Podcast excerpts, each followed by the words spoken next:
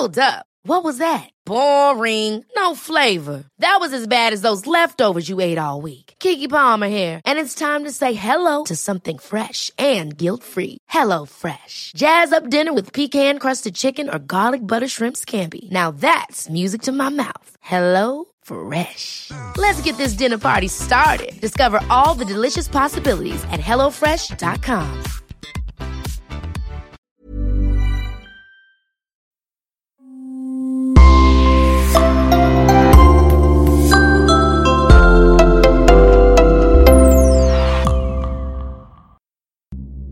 Bonjour et bienvenue à tous dans ce nouveau podcast.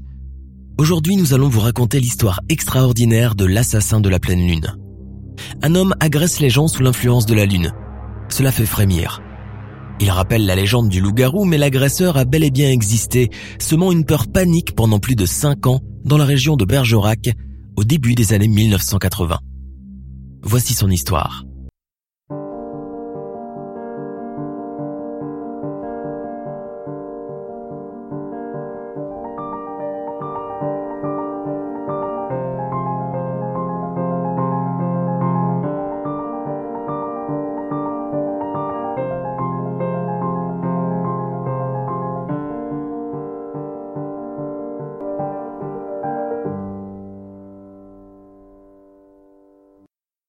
Le 1er décembre 1978, vers 18h30 à Bergerac en Périgord, Jean-Pierre, 17 ans, rentre du lycée. Il ouvre la porte de la maison, un homme lui saute dessus. Il est très grand et porte une cagoule. Il braque sur lui une arme. JP prend peur. L'homme le traîne dans la chambre et l'attache.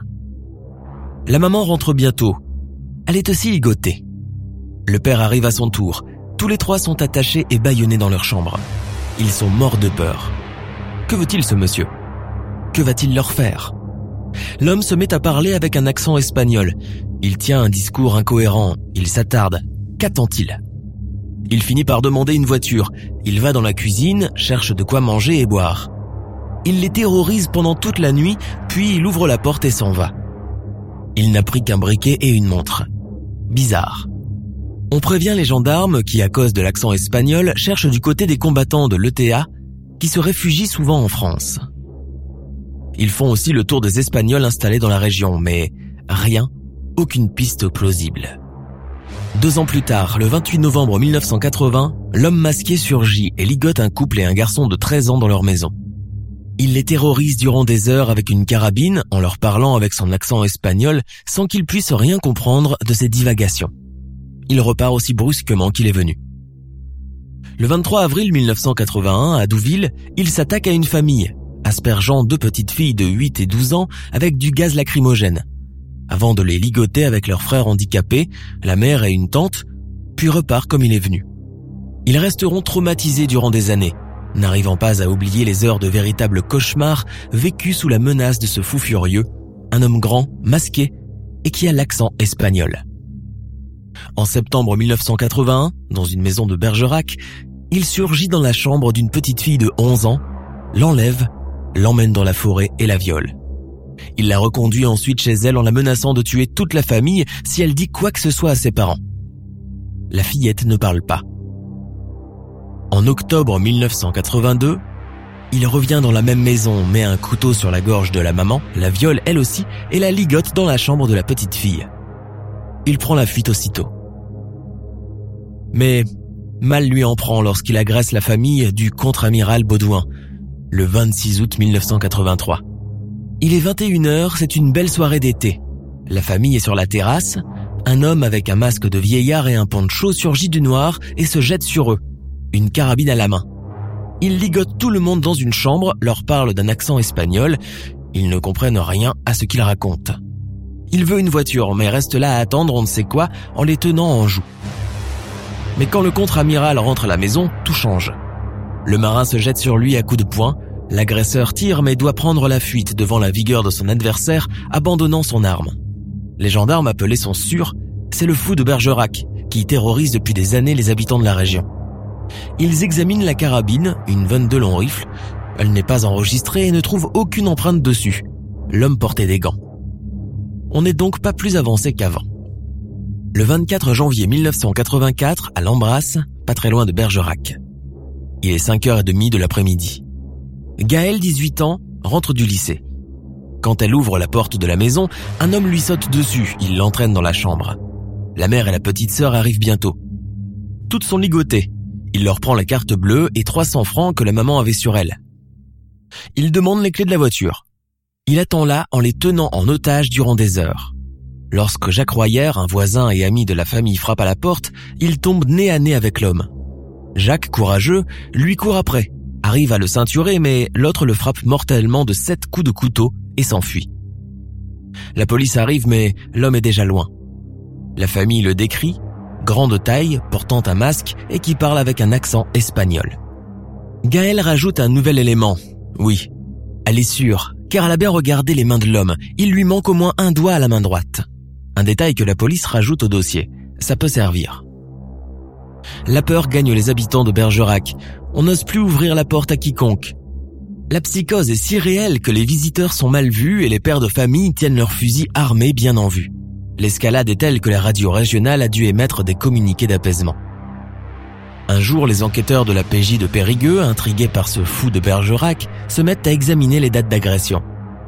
Et là, par pur hasard, ils constatent que les attaques et les agressions se font toujours en période de pleine lune. C'est alors qu'un policier se souvient. Oui, il y a eu également une condamnation en 1964 d'un criminel reconnu qui a été surnommé l'assassin de la pleine lune. On ressort cet ancien dossier et on se rend compte que cet homme qui passait à l'acte pendant la pleine lune et qui s'appelle Francis Leroy n'était plus en prison mais en liberté depuis des années. Et tiens donc, il s'était installé dans une ferme équestre à Bourdeille, pas loin de la région de Bergerac, et dont la propriétaire n'est autre que sa mère. Les enquêteurs sont scotchés. Ils sont peut-être tombés miraculeusement sur une piste. Revenons quelques années en arrière. En 1961, Francis Leroy était un étudiant en agriculture, tout ce qu'il y a de plus normal. Lorsqu'à juste 18 ans, il bascule dans le crime un soir de pleine lune. Dans un état second, il déambule dans les rues de Sainte, en Charente-Maritime. Il emprunte la rue des Balanchardes et remarque une fenêtre ouverte. Il se glisse à l'intérieur, gagne l'étage et entre dans une chambre au hasard. La pièce est occupée par deux garçons de 12 et 13 ans. Réveillés, ils se mettent à crier, l'intrus s'enfuit. Francis Leroy reprend son étrange promenade nocturne et s'arrête devant le numéro 21 de la rue des Mortiers. La porte de l'immeuble est ouverte. Il monte à l'étage où il surprend une jeune femme, Christiane Prudet, en plein sommeil. Il l'entraîne à l'extérieur. Le lendemain, la jeune femme est retrouvée à un kilomètre et demi du domicile, dans une prairie bordant la Charente. Elle a été violée puis étranglée à l'aide d'une cordelette. De nombreuses traces de griffures et de morsures sont relevées sur le corps, de même que la trace d'une main particulière. Il manquait deux phalanges à l'auriculaire droit. Le 11 février 1962, une autre nuit de pleine lune, Francis Leroy pénètre dans une maison de la commune de La Couronne et dérobe un poste radio.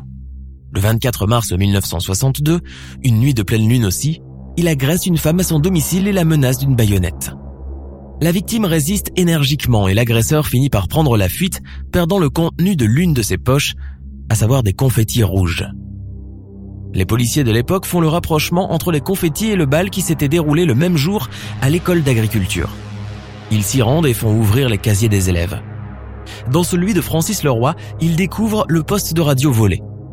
Il est condamné à 20 années de détention par la cour d'assises de Charente-Maritime en 1964. Mais il n'en purge que 12 avant d'être libéré.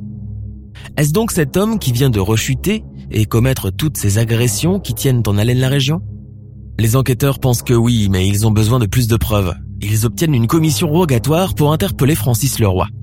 Le 30 janvier 1984, il est arrêté chez lui à Périgueux. Il ne présente aucune résistance. Dans la maison, on retrouve la carte bancaire de Jacques Royer. C'est donc bien lui, il n'y a plus aucun doute. En garde à vue, il passe rapidement aux aveux. Il avoue les séquestrations, les deux viols et le meurtre de Jacques. Le lendemain, il est présenté au juge d'instruction, puis emprisonné en l'attente de son procès.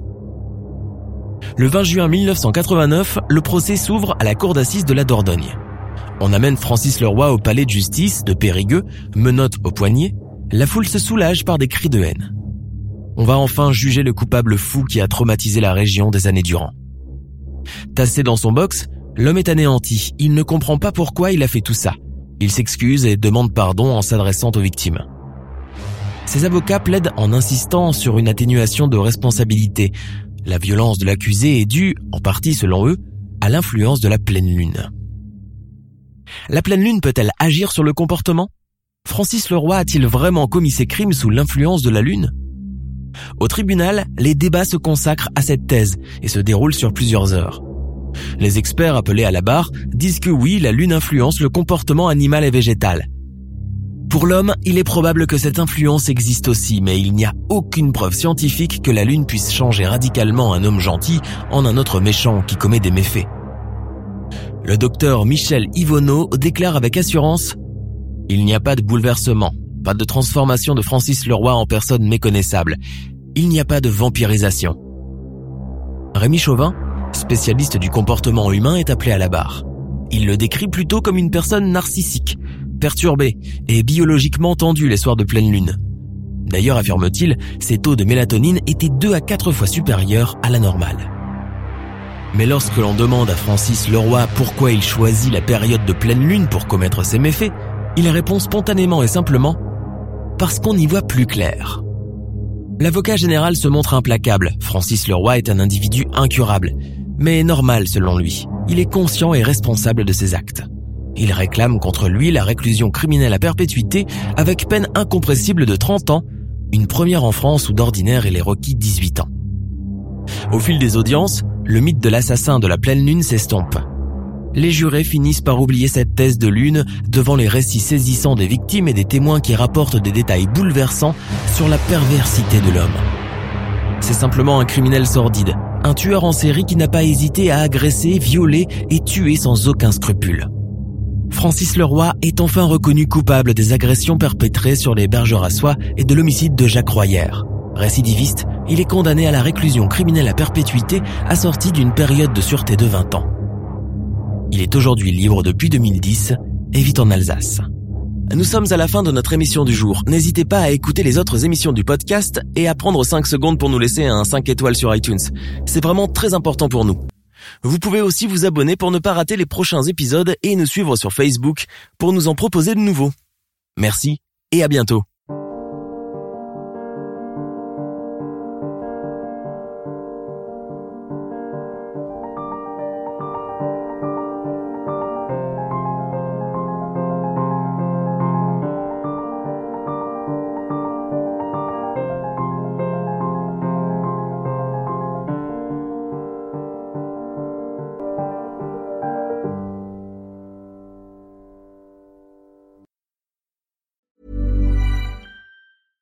Ever catch yourself eating the same flavorless dinner three days in a row? Dreaming of something better? Well, HelloFresh is your guilt-free dream come true, baby. It's me, Kiki Palmer. Let's wake up those taste buds with hot, juicy pecan-crusted chicken or garlic butter shrimp scampi. Mm. Hello Fresh. Stop dreaming of all the delicious possibilities and dig in at HelloFresh.com. Let's get this dinner party started. When you make decisions for your company, you look for the no-brainers. If you have a lot of mailing to do, stamps.com is the ultimate no-brainer. Use the stamps.com mobile app to mail everything you need to keep your business running with up to 89% off USPS and UPS. Make the same no-brainer decision as over 1 million other businesses with stamps.com. Use code PROGRAM for a special offer. That's stamps.com, code PROGRAM.